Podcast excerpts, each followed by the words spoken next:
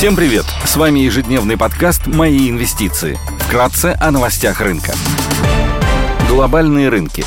Внешний фон смешанный. Фьючерсы на S&P 500 в небольшом минусе на 0,1%. Евростокс прибавляет полпроцента. Японский Никей плюс 0,2%. Шанхай Композит плюс 0,2%. Индекс технологических компаний Китая Хэнк Сэнк снижается на 0,8%. Стоимость барреля Brent составляет 95 долларов. Золото торгуется по 1772 доллара за унцию. Доходность по десятилетним гособлигациям США на уровне 2,83%.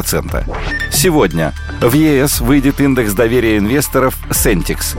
Корпоративные новости. Мосбиржа откроет доступ к срочному рынку для нерезидентов дружественных стран. Русагра опубликует финансовые результаты по МСФО за второй квартал 2022 года. Среди крупных иностранных эмитентов отчитываются Dominion Energy, Barrick Gold, Take-Two Interactive, Tyson Foods, BioNTech и Palantir. Идея дня.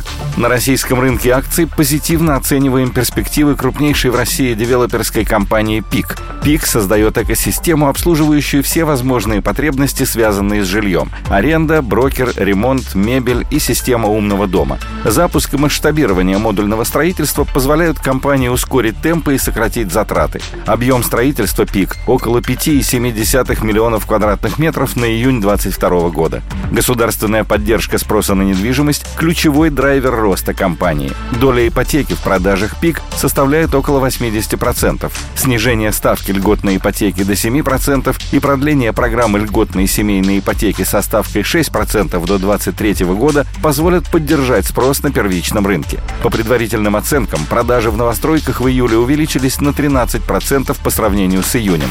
Компания растет быстрее рынка. За последние пять лет ПИК стал лидером среди российских застройщиков. Среднегодовой рост с 2016 года составил 22%. Это стало возможным благодаря росту земельного банка и диджитализации процессов. Диджитализация процессов и снижение стоимости строительных материалов позволяет компании сохранять и поддерживать рентабельность. Цифровизация процессов включает использование динамического ценообразования, отказ от офисов продаж, наличие крупнейшего архитектурного бюро. За последние три года инвестиции в диджитализацию ПИК СЗ составили 12 миллиардов рублей.